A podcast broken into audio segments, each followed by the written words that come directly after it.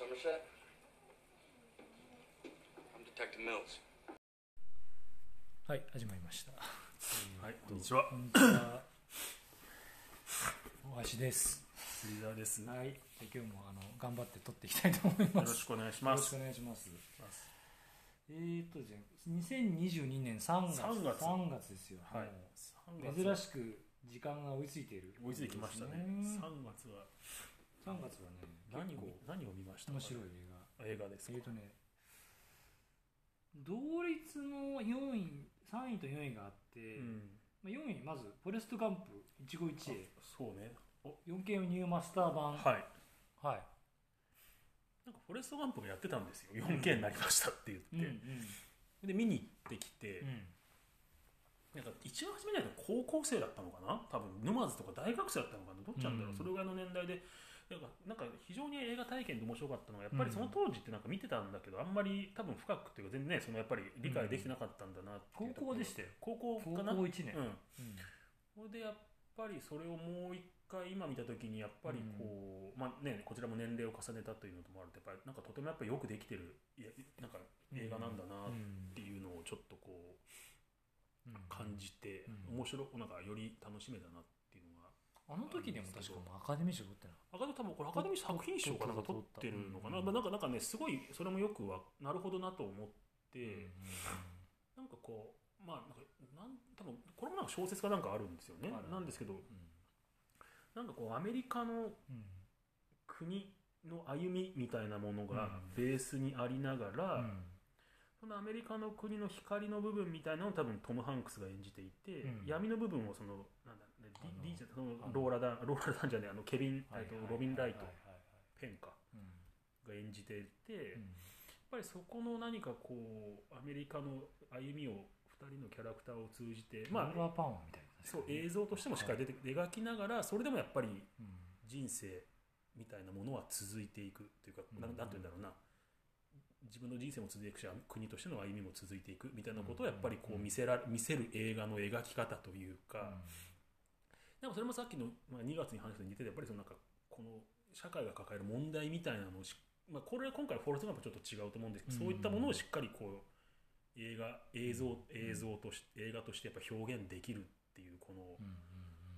手腕っていうんですかそのアプローチと、まあ、それを演じるもうトム・ハンクスもやっぱすごい若くてかっこいい凛々しいし、でロビン・ライトもやっぱすごい若くて綺麗だし、うん。やっぱりなんかそういう役者さんがしっかり演じられて、まあ、そういった作品がしっかりアカデミー賞を取るなんかやっぱりそこのなんていうんですかねそのなんでそういうそういうアメリカの映画業界というか、うん。なんかまあまあ、ね、よくはいいとこ悪いとこあるんでしょうけどやっぱこううん。幅の懐の深さを感じるというか。うん。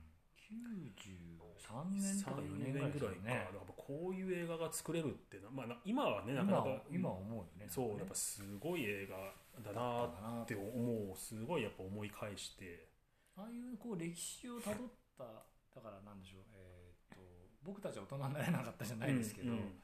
あのあでもそういう振り返りかも、うん。僕たちは大人になれなかったフレストガンプかなそうそういう振り返りかもしれない、ね。うんもっと大きな振り返りで、はいはいはい。せいぜいあそこにあったのってなんかそのね流行りのレコードとかそうそうお酒まあカルチャおーだよね。酒とかそんなものだったもんね、うん。でもすごいよね。アメリカの場合そこにベトナム戦争が入ってあとねその、ね。まあ、もうそこ南北戦争の時から入ってきてるまあ、中国との関係があって、うん。まあ、レーガンのミス、まあ暗殺ミス、まあ、いろんなものはケネディとかまあいろいろ入ってきてやっぱりコカ・コーラがそういうのはやっぱああいうふうにエビがあってね。そうエビがあってやっぱああいうふうに見せるっていうのはうん。でね時としてその光と闇が混じり合いながらも結局はうん。なんかね最後の最後でようやく一緒になるんだけど、うん。まあ、ロビン・ライトはなくなって、まあそのそこにエイズっていうものもちょっと見え隠れしてきて、すごい。80年代のね。そうそう。うん。でもやっぱりそこに子供が生まれて、うん。やっぱりその自分今度はまあなんだ、えー、とフォレガンプがうん。親になると。今までお母さんがしてくれたのとこうやっぱりそのがこう受け継がれていくっていう、た確かに。そうお母さんさ、うん。僕うろ覚えの20年以上前の映画だからうろ覚えだけど確か確かだよね。うん。あのそういう整形手段でしたよね。整形の立て方がなんか。そうそういうことはねあのねうん。それはその学校の校長とそういうことをしたのよ。要するに自分の息子を許した許してもらうためにとか便宜を図ってもらうためにあそうだったっけ？そうなりわいはなんかあの実家のその大きな家があるから、うんそこにこうまあそのなんか B&B みたいな。そうそうそこにエルビス・プレスリーが来たりとか、まあ、そういうちょっとこういうあそういうちょっとそうかそうか。あの僕が記憶したのはあれがそう宿になっててそうそう。いそこにいろんな人が集まってくるっていう話なんです、ね、そこで客を取ってたって話じゃなくじゃあ違う違う違うあ違うそこにエルビスがいたり、まあ、エルビスらしき人がいたりとか、はいはいはい。そういうちょっとアメリカ、ね、そういうところのカルチャーシーンも描きながらだけど。どね。まあなんかやっぱりやっぱりねその、まあ、決め台詞じゃないけど人生はチョコレートボックスで、ね、何を食べるかまではやっぱどうなるかは分からないよっていう分からないしそれでなんかこの印象的なのがオープニングこのねあの羽の羽が開きながらはいであれあれだって、ね、そうまあまあ CG なんでしょ？CG, まあ、CG だけどまあ素敵なシーンですよね。あれはあれの CG が確か大々的に使われたまあ初めとかなんか言って有たからね。名なシーンだっていう。誰が最後の最後のシーンでもあれやっぱ絡んでくるっていうのがなんかまあ素敵な映画でしたね。なんかとても、うん。年を取らせることができるかな,、うん。なんかな。うん。若い映像を撮らせるとやっぱなかなか難しいけど今はもう何でもできちゃうそれもんねも何でもできちゃうし、うん、なんかすうんなんかとても素敵な映画だったなと思ってそう結構面白かったね。と思ってなんかなそうそう。逆に見たくなっちゃった。そうフォレストガンプはなかなかあとナイキとかのさあのスニーカーなんだっけコルテッツ。コルテッツね。そうあそこら辺とかもなんかやっぱそういうカルチャーの出し方をするよね。なんかうん日本はそのままドンとそれが来ちゃうけどうん。そこへの振り返りのちょっとこう視野の違いっていうのはなんか水野水野さん協力してくれない。からね水野ショップ。アメリカをこう振り返るか。とかとかあとブラックパンサーとかそういうのいろんなあれがなで長かったよねごめん確かそう102長くて有名じ時間20分ぐらいそうだよね、ん。結構長いんだよね。そうそうそうそうあー 4K で見てまあまあそれもまあ、ね、そこはあんまなんか違うところ分かんなかったですけどでも なんか映像美だな。そう映画を見れたっていう、うん。フォレストガンプを大スクリーンで見れたっていうのは良かったなっていうなるほど。ふうに思いました。改めてそのね昔の映画を映画館で見れるってのはいいかもしれないまあいいね。確かにね。タクシードライバーとか見てみたいですよね。ね別に 4K で見たくない。けどで今もなんか午前10時の映画祭とかまでやってんのかな？なんかたまにあ立川なんですか？あのいやなんかいろんななんか日本の映画館東宝シネマとかでやってるから。あそういうのやってるんだ。そうなんか午前10時の映画祭その毎毎日10時からうん。1回過去の映画をスクリーンで見れるってやってんだよね。ああいいですね。そうそう。いいですね。午前2022やってますね。午前10時の映画祭。えっ、ー、とここは東東京京は何がまあ多分日本橋で見るとして。仮にね。今何やサイトに行かなきゃいけないんだ。今何や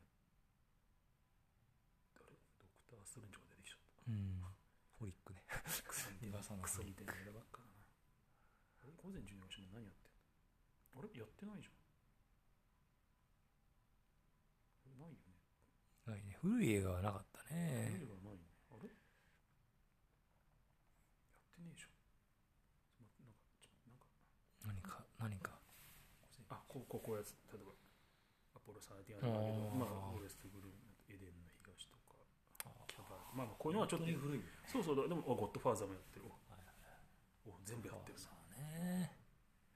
ディアハンタードライブまあこういうのはちょっとやってますよっていうことですねまあよろしければ劇場へ。なるほどマトリックスもやってますね。わかりましたというところでございまありがすとうございます、はい。じゃあちょっとすいません。ね見てみましょう。これ良かったですね。うん。面白かった。これどこで見たんですか？えっと有楽角川シネマ有楽町ですかね。にうん。なんか良かったな。なんかいい映画を見れたなって気がしました。まあ昔その作品賞を取ってるレベルのアカデミー賞って間違いないよいややっぱりねやっぱり何かがあるんだと思う、ね。うん、やっぱりやっぱその何かはありますよ。うんうんっていうのを感じた、なるほど。まあそ同点で余命10年。余命10年。はい余命10年は日本の映画ですね、うん。ちなみにねあのさっきのちょっとフォレストガンプから戻るとコメントですね、さすがの名作。い、うん、原作の映像化とはいえアメリカという国を俯瞰でつかみ登場人物に消化させ物語を紡ぐ最高ですね。うん、その通りだと思います。やっぱそういう表現の仕方があるんだなっていう。なるほどね、うん。今回はポジティブな感じですね、なんかうん面白い。次の、ね、余命10年も映像美物語演技エンタメ性公共実績クオリティそのバランス現時点での映画日本映画の最高到達点ではないかともすごい大絶賛。たいやなんかなんかあのー大絶賛なんか今までないレベルの大絶賛ですねこなんかまあまああのねあのまあ結構よくできてたなと思ってれ、なんかやっぱよよかったなと思ったの一つ思ったのが、うん。なんか劇場行った時にやっぱりそう高校生とか大学生がやっぱすごい多くて、へでそういう人たちがやっぱり見て結構泣いてたり、まあ、結構受けてたりしてたんで、ね。あ、やっぱそこでなんか興行成績が良かったなっていうのは、まあ、結果として良かったなと思っていて、はいはい。でなんかその要するにまあ藤井監督、まあ、その次の日本の映画監督うん代表する、まあ、次の世代か、まあ、そういう人の感性で、うん。要するに日本映画を作った時に、やっぱりそれが若い人というか次のお客さんに届いて、まあ、どういう形であれその人たちの心が動いて、うん。やっぱりそのものものとして成功してるっていうのはなんかこうやっぱり次の日本の映画業界のこうなんか下地を作っているような作業にも見えたりしたんですよね。要するにあこういう要するにこの監督のこういう作品でまあ小松菜さんとか田口健太さんが出て演技してこういう物語がしっかり、あのやっぱ彼ってあの監督独特な映像美だったり、うん。語り口だったりするんでそういうものはやっぱ届いてるんだなっていうのは、なんかそこは一つ、うん、なんかなかなか今の映画結構やっぱり年配の方が多いじゃないですか、うん。やっぱそういう人たちが昔ながらの、まあ、手法でやっぱ撮ってたりして。やっぱそういうところに一石を投じるっていう意味で、なんかとても価値のある映画なんじゃないかなもちろん年配の人も見に来てると思うんですけど、うんやっぱ劇場であんだけヒットしてるってことは若い人は絶対来てるはずなんで、やっぱそこに実写が届くこれで届く次の世代の作品がっていうのはなんか、ねその監督とともに観客も育っていけば、ね、なんか次の人たちが来来る時にもなんかもうちょっとそのなんか日本映画まだまだ頑張れるんじゃないのかなっていう気がしていて。なるで、まあ、物語もね、まあ、まあまあそれなりに楽しめたりしたので、うん。うん。まあよかった。まあ、まあそういう点を取って4っていうふうにしましたけどね。なるほどうん。まあ、あの余命10年っていうタイトルがもうほとんどほとんど内容僕のそ勝手な想像なんですけど、うん。当然余命10年なんですよね、そう、まあ、上10年っていうか、まあ、10年間ぐらいしか、うん。まあ、主人公は実話らしいんですよ。で書いた人が静岡県三島市出身。お映画も静岡県三島市である程度撮られてたりしていて。ななんかサントムーンとかっていう映画館であの舞台挨拶をしてるんですね、だからそれそうそうやっぱりなんかその、まあ主人公演じる小松菜奈さんがまあそういうちょっとなかなかない病気にかかっててなめでもうな10年ぐらいしかきっと生きられないでしょうっていう中で、うん。こうまあだからそれおっしゃる通りですよね、うん。その中でまあひ家族の支えがあり恋をしてうん。それでも生きたいと思うけど、なんか時間はそこは残酷だって。まあ要するにそこはお涙頂戴な設定なんですよね。なんかそこはもうね藤井道人監督と思えない。まあなんか珍しいタイプですよね、これはもう青の通り道でしたっけ、うん。うんあのああいうもうなんか典型的な奈落の底に突き落とすみたいななんかあっちかなでまあ、今回はね一応ワーナーブラザーズっていうことで、まあ、まあそれなりにねこうやっぱり、うん。まあ分かりやすく大衆向けに作っ大衆の人に見てもらって。そんなのやるんですね。でもまあいいそれはそれでいいことだと思うんですけどねやっぱね。うんでまあなんかやっぱりその浜口監督よりは年下かその次の世代なので、うん。まあ、その中でやっぱちょっとやっぱず抜けてるような気がしていて、はい。だからそういう人が育ってきていてまあ、ね。量産ですよねこれ見た感じも。もはや結構なスペースで撮ってますよねそうかなり取りすぎっちゃ取りすぎなんですけどね、うん。だからまあそこはちょっとねももだからあれかなっていう気がするけれど、まあでも多作する時期があっていいってよく言いますよ、うんうんだから。まあなんか今はそういう時期でいろいろ取ったりしてればいいのかなと思うけれど、うん。なんかそういう意味含めてちょっと甘甘めですけど、いやいやでも当たってるってことは合ってるってことですよ、まあそういうふうにしましたけど、なるほどね。うん。ちょっとじゃあ、はい。もうね気になる気になってきました。気になってきた。気になってきた。まあ。さっきまで気になってなかったけど、まあ。気になってきた。まあどどっちでもいいです そんな人生を変える映画ではないですよねなんか、まあそういう意味ではそういうものではないとは思いますけど、とはいえまあなんかそのしっかりと。揺り動かすぐらい。そうですね。震度3ぐらい。そうそう。でもやっぱり若い人たちが泣いてるってことはなんか彼女た彼彼女たちには届いてるんだと思いますよしっかりと、うん。うんななちょっとじゃあふもうちょっと深入りすると、うん。何が何が届いたと思いました？見てて。どういうところが届いたのかなっていうそのせだって正直言うとその感動ポルノって言葉があるように、日本人って結構それ好きじゃないですか。結構好きだとても。でバラエティでもなんならやっちゃうぐらい、感動ポルノ手腕というか、うん。修正というか、うんどこでもやりたがるから、うん。僕は何がやっぱ嫌いかっていうと、うん。あ泣かせようとしてんなとか、うん。そういうのも設定見るだけで嫌な嫌いなんか。だから世界の中心で愛を叫ぶとかもそうですけど、うん。もうもうトレーラー見ただけで、まあね。もううんざりってう。んいう、なんかそうじゃないものとして見て、うん。ああそうだったなら分かるんだけど、うん。ねまあそうね。うん、そうそうそうそうもうタイトルでここまでもううん。感動させようとしてるって分かってるのに見ちゃう。なんかな逆に言うと何きっかけで彼らは見たんだろうかなって僕はちょっとそこが気になる、だからそういうのやっぱあれなんですかね。マーケティングがうまかった。まあ、な坂口健太郎小松菜っていうのでかいんじゃないですかね、うん。やっぱイケメンイケイケメンと可愛い綺麗な人、はい。まあそれはやっぱ高校生とか大学生にまあ多分支持があるんでしょうと、どうやらいい映画泣けるらしいよっていう話やっぱりその一つ分かるのが、うん。なんかやっぱりこう結果が分かってるものを見たいっていうのが一つ大きなところがあるんだと思います。まあまあじゃあ女の子が見てるんだね。女の子が多いと思う。女の子多かった。女の子同士も多かったし、で泣けるんだ。じゃあそのトーンで見に行こう、うん。そこにまあ坂口健太郎小松菜が出て見たらやっぱりや良かった。やっぱなんかそこってあとなんかやっぱりなんか演技でやっぱ松菜が生きたいけど生きられないっていうところやっぱりロロとするシーンがやっぱあって、まあ、そこはやっぱりなんかまあそういうところはやっぱなんか分かりやすいんだと思いますよ、辛くない？それ見てて。でもでもでももう見てる人たちはちょっと思い出しただけでグッときてるじゃそうん見てる人たちはでももうそういうものだって見ていくから準備ができてるわけだからあここで泣くんだねっていうのが分かってるから、なんかそういうこう答え合わせ感の中でしっかり泣けたっていうのはなんかまあ安心安心材料っていうのがあるんですけどだからまあ非常にマーケティングされてる映画のような気がしますけどね。うん。とてもな薬剤が取ってる人と思えないそう。やっぱりこう現場をって言ってる人と思えないね。頑張ったんだってなっつって。やっぱりその非常にマーケティングされてるかつやっぱりこの社会世相だからそこだよね。やっぱり一つやるとしたらやっぱそこはそれが何のこの今の日本の社会問題とかそのさっきのフォレストガンプじゃないけど、ん。振り返った時にどこに起因してるのかっていうのは確かに希薄だと思います。なんとなくやっぱり、それは求めてないからねこの作品。新聞記者取ったのも藤井道そう督そうですよね。そうね、うん。大問題にもなってますけど、うん。ね そうね。僕あれ見てないんですよ逆に。ドラマの方ってドラマの方ですね、うんうんうんうん。なんかすごい物議を醸してるせいで。なんかあったんだよね。ちょっと評価が一定になってから見ようかな、なんかそのごにゃごにゃしてる間に見ると、まあまあまあうん。なんかちょっと消化不良になりそうな。うん。のうんで、監督自身はすごく好きなんですけどね、うん。うん。なんか。まあねそうですか新新聞記者の映画版もまあもうちょっとやっぱ切り込みが足りないなって気がしますけどね個人的にだからまあ、うん、そこでまあ迎合して終わるのかっていう気はちょっとしましたけどね。なるほど。僕見てないんでまあちょっと、まあまあまあ。とりあえず、うん。まあ、まあ見てないものの話をするラジオなんですけど。まあまあそんなようなところなのかなっていう、まあ、だからとてもマーケティングがされてる映画だとは思いましたね。うん。いやちょっとこれも。まあ、それはそれでまあなんかね仕事としてはすごいなっていうか、心にちょっと留めて。はいはい。まあ。でもスコア4ですよ。まあまあそこはちょっと甘め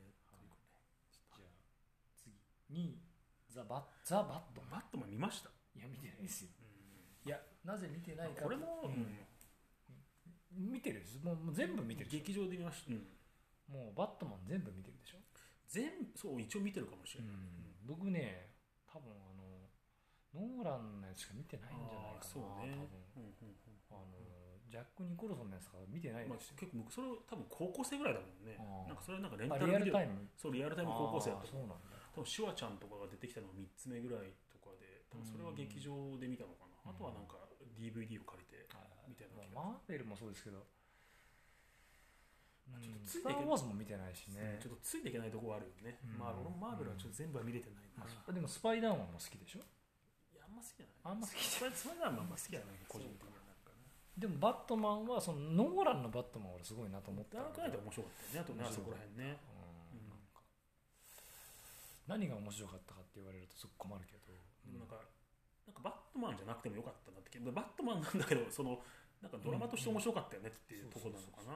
今回もなそんなような感じなのかな。あこのバットマンちなみに誰が撮ったんですか？マット・リーブスとかっていう人だと思いますよ。新しい人ですそう新しい人。多分昔なんだろう。あのモンスターズとかっていうすごいこうやっぱり SF オタクっぽい映画を撮ってたような人だと思うゴジラとか撮った人かなはいはい最近。なんかそういう展開最近ありますよね。そうそうそう。のエンタメ系撮らしてた人になんかちょっとそういうこういうの。撮らせるってそうそうそうそう。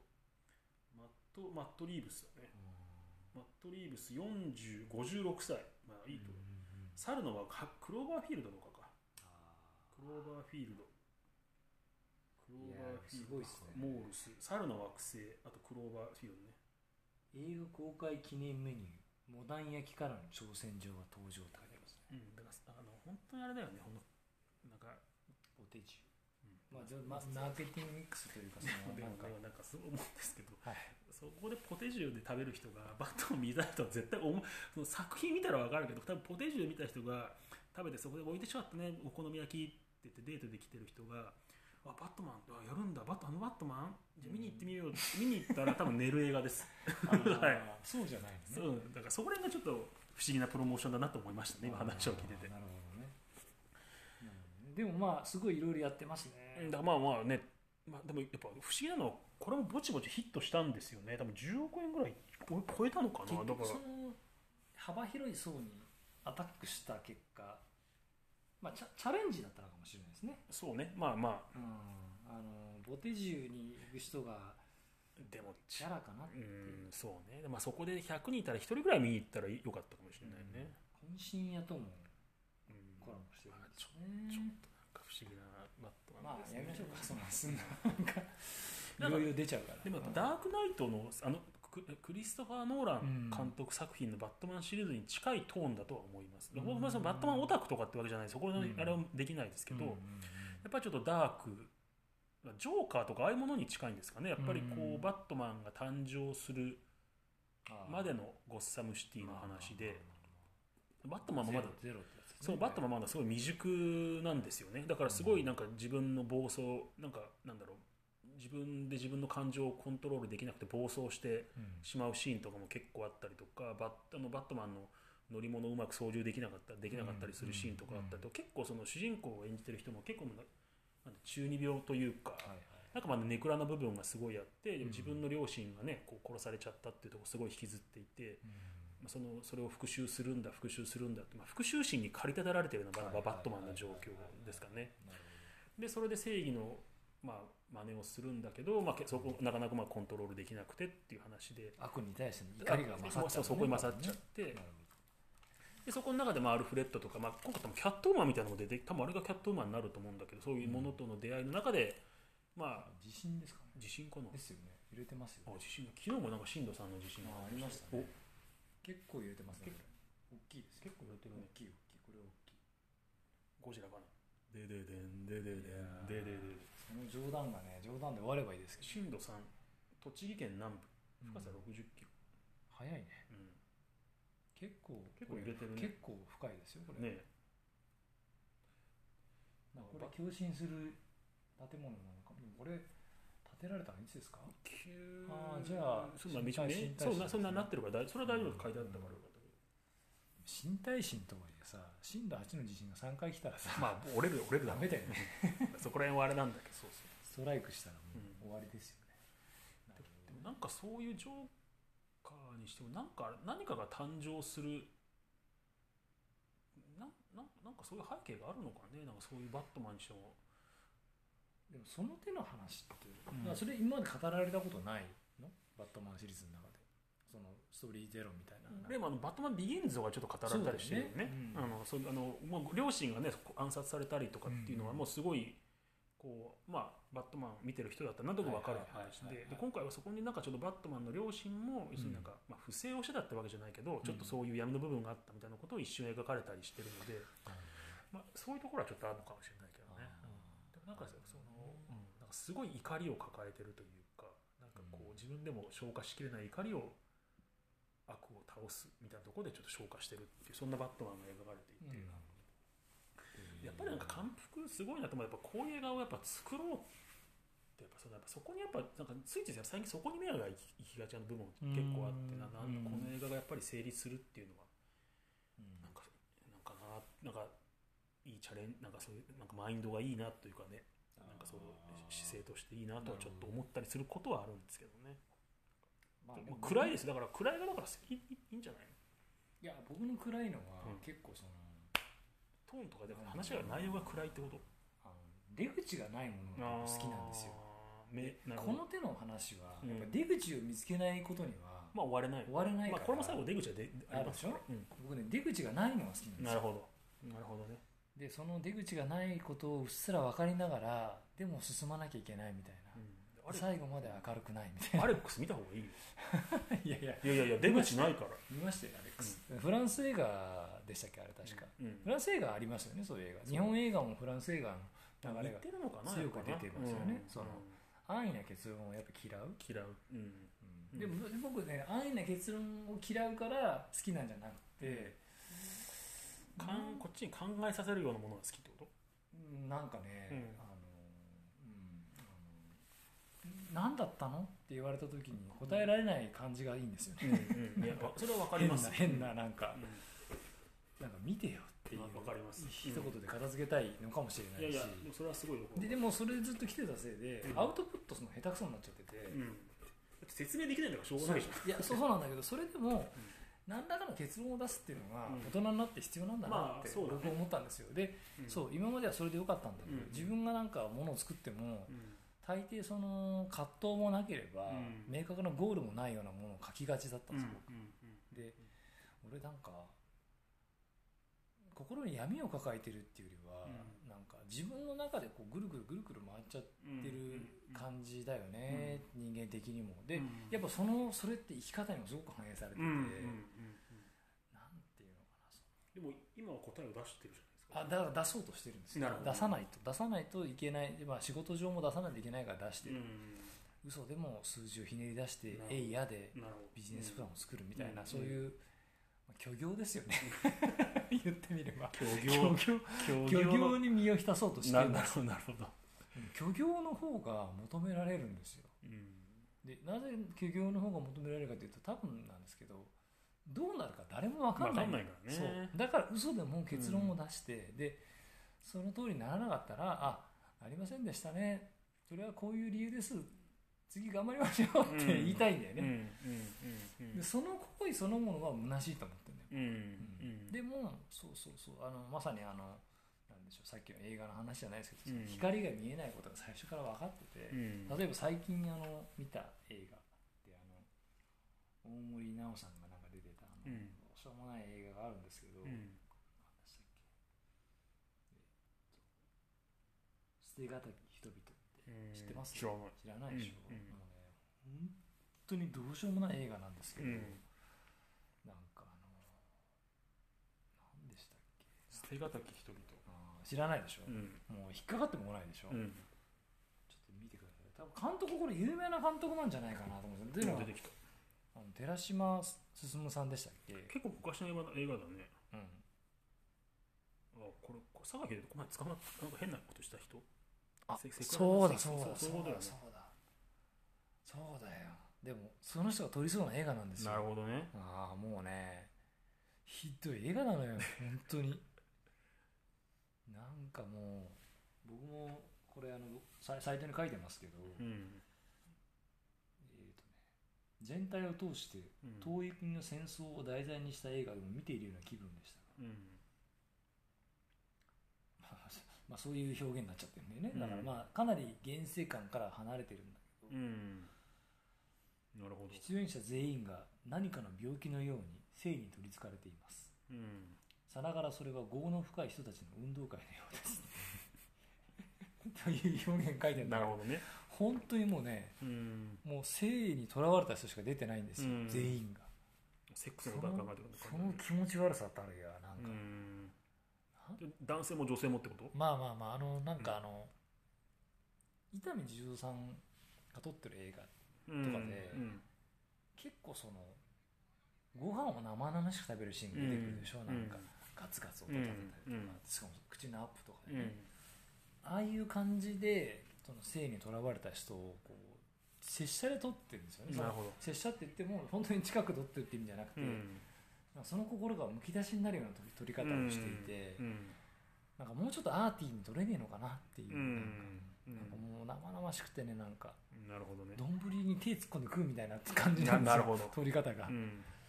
そうしかもみんなが取りつかれたように丼で手手手で飯食ってるんですよ、うん。その感じがもうねうん気持ち悪いっていうか。なんか得るものはあまあ得るものはだからその、まあなんでしょう。うん。だからなんかなんかあのこの中でもね、うん。日本潤さんが言ってるんですよね、うん。あのこうかセリフで僕もコピーしちゃったんですけどね。これすごいあのどこでしたっけあの島の話なんですよ、うんうん。あの長崎のうん。元、長崎じゃないの元九州のうん。奥の方の島の話なんですけど、うん。こう結局人間っちさ他人ば愛せとか人のためとか言うばってんとどのつまり自分が食うセックスする金が欲しいっちことから逃げられんとさきれい事ばっか言うなっちね。そう考えるとあんた意外と人間らしかかもねっていううん。表現を、まあ、映画の中で言うんですよ、うんなんかそのむき出しのうん。人間性なんですよね、うん。大森直さんがね、うん。うん。でも本当もう本当クソなんですよ、でもそれを要するにその人間が隠してるものを取っ払うと人間っぽいねっていう話なんだけど、うん。まあなうん。まああの、見てくださいよ。アマプラで多分見れると思うそこに理性があるのが人間、まあ、難しいところですよね、そこをね、うんそこの理性なんてどうでもいいんじゃないかっていうところなのかもしれないですけどね。まあまああのなんで見たのかなって僕も思うんですけど、うん。まあ、ちょっと興味を惹かれたんでしょうね、そういう。ああだからもうでもねこれ見て以来、うん。ちょっと暗い日本映画見たくなくなっちゃって、うん。あの今最近そのえエモい系映画が出てるじゃないですかそのええまあさっきのやつとかね。影響なのかわかんないんですけど、ネットフリックス見ただけでもね、うん。めっちゃ出てくるんですよ、うん。なんかエモそうだなっていうの。この映画見てからちょっと見たくなっちゃった。まあまりにも生々しくって。なんか。答えがない、救いがないのとまた違うんだよね。あこの映画はね、うん。まあ救いがないっていうの救いは一応あるんですよ、まあ、それはあるのか。一応。うん。うん。うん。なるほどね。うん。でもやっぱあのだな、う。ん。うんなんかあまりにも生々しいとやっぱ僕もダメなんだっていう、まあね。うん、あの暗い映画が好きだって昔はね標榜してたんですけど、うん。なんかそう。難しいな。にでも私小説なんですよね日本映画ってね、うん。大体においてね,、うん。うん。とね僕のだからみ見たらどうかな映画で出てくるなんか進めてくる映画って大体暗い映画なんですよそれで出てくるのがうん、まあ、なんかちょちょっとネットフリックス重いのかな？このノロノロした出方。まあ鳩の撃退法とかさ今日それ見たな。く暗い映画なんだろうなと思いながらった。暗そうだなと思ってて、うんなんだ国内ドラマうんちょっと待ってなんかねこれないな国内ドラマうんまあまあまあまあちょっと先行きましょうか、うん、お腹すいたし。じゃあすいません。えっとじゃあ2位が今バットマンか。バットマンで、うん一位はなんだ？3位がね、ガンパウダー。これなんか評価高いですね、ガンパウダーね。1位か。ガンパウダーミルクシェイク。これあれ？なんかね今今の感じはもうあんまりっていう。いや、なんか、イスラエルの映画らしいんですよね。あ。で、なんかタラン、タランティーノが絶賛っていうことだから、まあ見に行ってみたんですけど、ね。タランティーノ絶賛ってその枕。うん、なんかね、なんかまあ、結構、起こり得ない、起こ今まで見たことない描写は結構あったなと思っていて、それは新しい、うん、なんかこうこなんかなんだろうなんつうんだろうな。こう笑わわこ、まあ、ちょっとコメディっぽいコメディっぽいって言い方変だけどなんかまあ不真面目のシーンと真面目なシーンが一緒にあるようななんかこうなんかなんかそういうシーンが結構あっあそてれは新しいね、うん、だななんて言ったらいいんだろうな。不謹慎な感じと。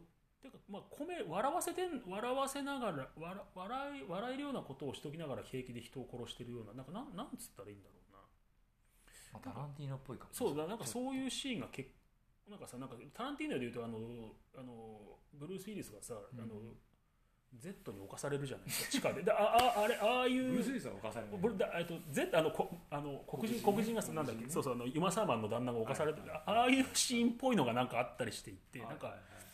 なんかそこら辺では結構なるほどなとなんかそういうなんかシーンがあったりして、なんかそこら辺がちょっとなんかなんかあるんですよ。ちょっととある病院のシーンでそういうシーンがあったりとか。あーちょっと気になんかそういうのがあったりとか、あとなんだまあそうまあ、主人公の人たちはみんな女性なんですよね、うん。なんか女性のなんかそのシスターフット感、まあ、お母さん奥さんがいて、うん。お母さんがいて、うん。その失踪したお母さんの娘が主人公で、うん。まあ、要するに組織からの組織に雇われてるヒットマンみたいな役なんですよ、うん。でなんかとある仕事を頼まれるんだけど、まあ、ちょっとミスしちゃって自分が追われる羽目になって、うん。で最後こうお母失踪したお母さんの仲間のシスターフットたちに助けを求めて、うん。でそこにお母さんも戻ってきて、うん。大演談になって女性同士で悪に向く立ち向かって最後バンバンバンバンやるっていう話なんですけどどまあ、女性がやってるってことですでにこうお新しくて。面白くてまあ。でなんかそういうシーンがあったり結構ねなんかなんて言うんだろう笑いながら残酷なシーンが結構多いところかな。なんかボーリングの球で頭を粉砕したりとか。いいね。なんかこうナイフでなんかなんか正気ガスって笑わせるはいはいはい。ガスを吸ってて、そうそうへなんかすっごい笑ってんだけどガンガン銃で頭をぶち抜くとか。なんかそういうこうなんて言うんだろう。はいはいはい描写が結構多くて。あわかりますわかうん。そういう奇妙さね。奇妙さがあって、はいはいなんかそういったところはなんかちょっと見てたまあ要するになんか新あなんか新しいものを見たなっていう。変なくすぐらい方するよね。そうそう、うん、こんなのこういうのがあるんだっていうのをちょっとこう楽しめた。爆笑しながら爆発するそうそうシーン、はい。なんかそこら辺はなんか表現として面白かったなっていうのがあって。まあギャグ漫画。うん。なんかわかるわかる。そうなんだけどシリアスに結構やってたりしてで最後はまあこのまた主人公の女の子が一人でまあなんかこう独り立ちしていくっていう話でもあるんだけどなんかそこら辺はなんかちょっと見て面白かったなクアスとかもキックアスが近いような気がする、ねうん。そうそう。うんキックアスとか2出ちゃうねじゃあ。多分ぞうんどうだろうな。まあまあもしかしたらあるかもしれないけどなんかそこら辺がちょっと見てて面白かったなっていう。1位だもんね。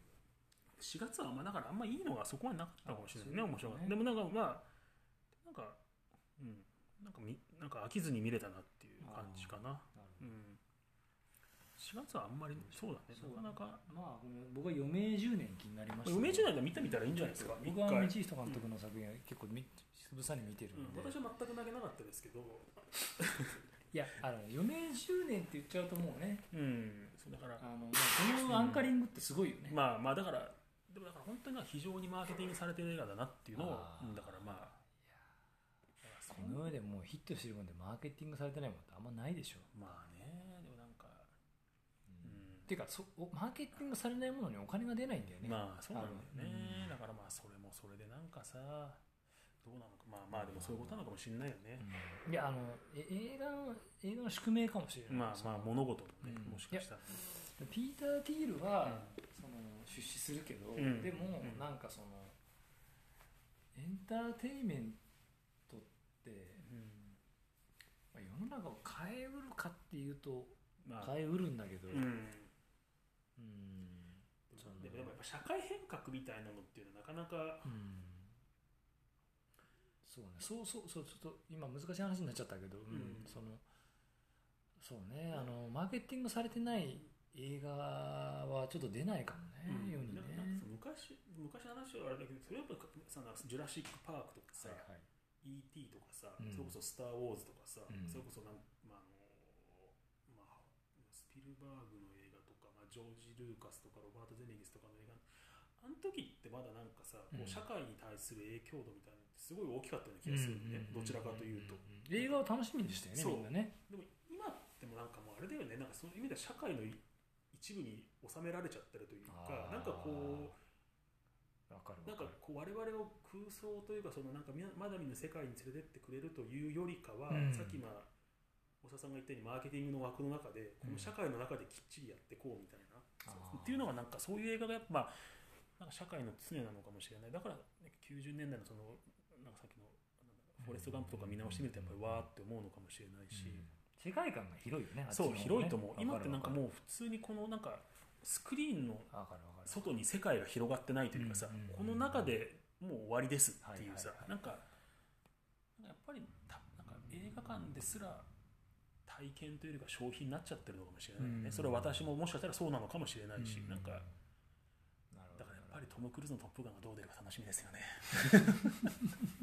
い よいよようやく公開っつってでもまあでもそういうのだったかもしれないよね。なんかまあでもまあやっぱりまあまあちょっとね。楽しみにしてないもんね何かをね、うん。映画がじゃあ何か出てくるからって。確かに確かに「ジェラシック・パーク2」とかさ。うんなんかあの時まだなんか、楽しみにしてね。そうハリー・ポッターとかまあまあだからまあハリー・ポッター？ハリー・ポッターちょっと違うけどその80年90年代の映画っていううん。なんか、まなんかそういうのがあったけど今は、うん。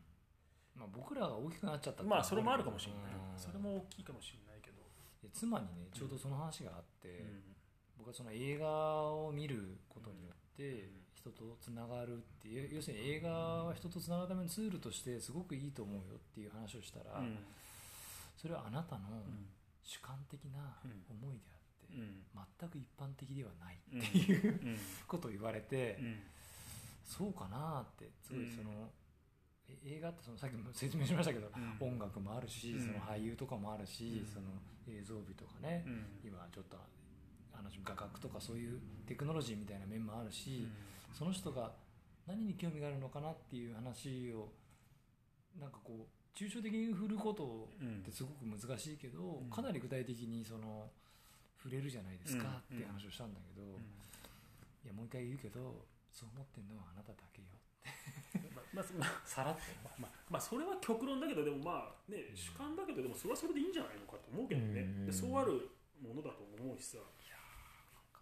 すいませんって謝ったけど。いやいやまあ謝ることはないですよそんなの。俺は言ってやりますよそん いやいや。そうじゃねえだろ。違う違うんですでも確かに見てない。みんなまあ見てないそうみんなが、まあ最近映画見ましたって振るの怖いもん。うん。鈴木さん映画ね でもね大体そういう話をすると見たこ、見たえいないよねやっぱね。映画、うん。映画なんいないと思うか見てるんですか？みたいなうん。話になっちゃいそうで、いないと思う。怖くて。うん。もう。うん。それより見てないです。それはやっぱみんなね在テクとかさそういうものに興味があるよねやっぱね、うん、なんかやっぱりまあまあそういう意味ではまあ映画を見れるだけまあ別に余裕があるってわけだけど映画が好きで見てるからね。我々というか私の場合はね。余裕生活に余裕があるってわけでも決してなくて、うん。まあなんかうん。ちょっとだからなんかもう映画見てる時点でかなりマニアックな趣味持ってんだなっていうことになっちゃってるっていう話になるとなんかその悲しいな悲しいなって思うで今だったら漫画読んでるの方が多分通じるような気がするなんかアニメとか見てます漫画とかすとかの方が多分大きいような気がする。特にその30代とか20代はい10代の方々にはそっちの方が彼伝わる漫画読んでるんだ漫画読んでるしやっぱアニメもすごい見てると思う、うん、映画なんかより全然見てると思うやっぱり。そっか。うん。分かりやすいよね。きあの「鬼滅の刃」とか「呪術廻戦」とか分かりやすく言うとさはいそっちの方が圧倒的に多いと思うよ。深いもんね。うん呪術廻戦とかも深いじゃんうん。なん。か少年誌と思えないような深さじゃん やっぱああいうものの方がやっぱり見てる人は多いような気がするけどね、うん。なるほどね。だんだんやっぱ映画はちょっとやっぱそうね。なんかまあ対策を除いまあそこまでたくさん見るような人はちょっとあれになってきてるかもね、いや今2時間なんぼなんていうね、ドライブ・マイ・カーみたいなのをね20代の子に見ろっていうのは酷かもしれないと思う、まあやっぱみうん。コスパが悪いって言われると思う。コスパが悪い。今タイムパタイムパフォーマンスが悪いっていうらしいけど。あタイパ？タイパが悪いっていうらしいけどでも本当みたいね。うん。なんかななんか最近結構ねその1.5倍速で見る人も増えてるらしいじゃないですか。だからそういう人がいるっていうことだからまあやっぱあれなんだろうな。なんかまあそういうことにな,、うん。やっぱなってきちゃってる、そういうことですね。映画というかコンテンツみたいになってきちゃってるのかもしれないよね。うだ暗い映画なんか誰も見ないんじゃねいや見ないと思う。見ないと思うっていうかそのじゃあじゃあもう量産すんなよ バイブレーターみたいな映画作んなよってで思っちゃう。でも今一番ちょっと見たい映画が次の白石監督のタイトルが「死刑に至る病」っていうタイトルめっちゃ面白そうなの。でもその中原作は小説なのかな？なんかまあ安倍貞を演じる男がもう連続殺人事件の、まあ、死刑囚なんだけど、はいはいまあ、それが、まあ、誰かをなななんなんだ？ドイツのあれか分かんないけどとある男を呼び出して、うん。僕が殺したこの事件の中のか彼だけはこの人だけは僕のあれじゃないんです。犯人を見つけてくださいっていうそういう奇妙な物語なんです今よ。口調も安倍貞で夫さん。そでそれが面白いめっちゃそれを白石監督が撮るんですよ「古老の地の」もう面白いね。でななななんでなんですか？いやそれはだだって見てくださいよ。手口とか全部僕の他の殺人事件と違うじゃないですか。って言ってあー。2人でその真犯なんか真実突き止めていくんだけど。やばいよね。だからとちょっとあのこの間ね韓国映画のあれなんだっけあの話したじゃんなんかあのヤクザとさあの警察が連続殺人犯を追う話あったじゃん。あなんだっけ？あれに近いね。なんだ？それあれ？あれ？悪人伝悪人伝悪人伝うん。悪人伝に近いちょっと設定がね。でもなんかさそんな話そのタイトルさ分かる人がなんかもう死刑に至る病でもちょっとそれを一番まあ楽しみにしてますシリアルキラーってことでそうそうシリアルキラーなんですけど。ジョン・ゲイシーのじゃあドキュメンタリーいいですよ、まあ刺されますよ結そう構。そういうのをちょっとね。ジョン・ゲイシー何人殺したか知ってる？何これ33人だよああすごい。やばくない？しかも2年で。やっぱうん。今日だからそうだからまあちょっとやっぱなんかさっきのね本もあるけどちょっとやっぱ興味ありますよね。だからと。うん。まあまでちょっとね今日なんか最近宮崎勉事件本を買ってみようかなと思ってウィキペディア調べたら宮崎勉のウィキペディアに出てくるんですけど、うん。肩書きみたいなのがシリアルキラーって書いてあってそういうことなんだ、うん。やっぱ連続殺人犯ってことなの結局何をきっかけに目覚めるかじゃないですか、うん。あのメアノールにもあったけど、うん。結局何かをきっかけに目覚めるんですよ、うん。うん。でその何かが何なのか。かでそれに気づいて自分がそれに興奮してまたしたいみたいに、うんでもねそれこそやってみないと分かんない世界で、うん。じゃああなた違うのって言われた時に、うん。まあ、そこに至らないっていうのが一つのさうん。境界線なんだけど、うん。まあまあ彼らも結構自己的に至っちゃうんだよね、で至ってしまった後に目覚めてしまってっていう、うん。まあ僕ねほとんどの犯罪がねそうだと思うんですよ、うん。初めっから殺してやろうみたいな感じで行く人ももちろんいるんだけどさ、うん。でも自己的に起こってしまった後に、うん。まあジョン・ケイシもそうなんだけどバレないんだよね、うん。バレないことが一つそのなんか変な万能感みたいにつながっていっちゃうんだけど、うん。うん。なんかこうよくいるじゃないですか。なんかその映画でもよくあるけどその、うん。自己的に起こってって、うん。でなんかそれをなんか隠そうとしてこうなってああなってみたいなその、連鎖的に悪い方向に走っていってしまうっていう、うん。ほとんどのケースがなんか犯罪者ってそのパターン。で、うん。一番取っちゃいけないパターンを毎回取っちゃう。と取る、まあ、それしかないってことだよね。そこにこうだんだんだんだんこうなってっちゃって、うんああもうこれやるしかないみたいな、うん。だからなんか宮崎勉も初めからシリアルキラーだったわけではもな。いんだよね、多分ね。